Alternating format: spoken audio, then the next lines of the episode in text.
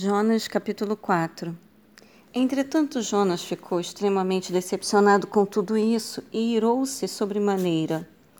Então orou a Yahvé e desabafou, dizendo: Ah, Eterno, pois não foi exatamente isso que eu disse quando ainda estava em minha casa? Foi por esse motivo que decidi fugir para Tarsis. Eu sabia que tu és El, Deus misericordioso, compassivo, longânime, rico em amor e que ameaças castigar, mas te arrependes. Ó Yahvé, agora, portanto, tira minha vida, eu te rogo. Afinal, é para mim melhor morrer do que seguir vivendo. E Yahvé, o Senhor, lhe questionou: Tens alguma razão para te deixares enfurecer desta maneira? Então Jonas saiu para consolar-se num lugar a leste, oriente da cidade. Ali armou uma tenda e sentou-se debaixo dela, à sombra, até ver o que mais aconteceria com a cidade.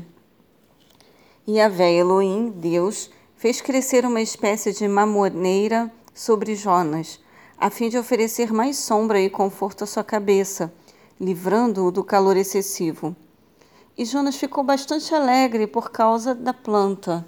Todavia, no dia seguinte, ao alvorecer, Deus enviou uma lagarta que atacou o arbusto, que, sendo frágil, secou.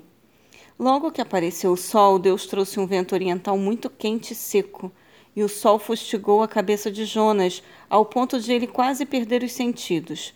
E por isso ele desejou morrer e exclamou: Ah, para mim seria melhor morrer do que continuar vivendo. Contudo, Deus questionou a Jonas outra vez: Tens algum motivo para estares tão furioso por causa da planta?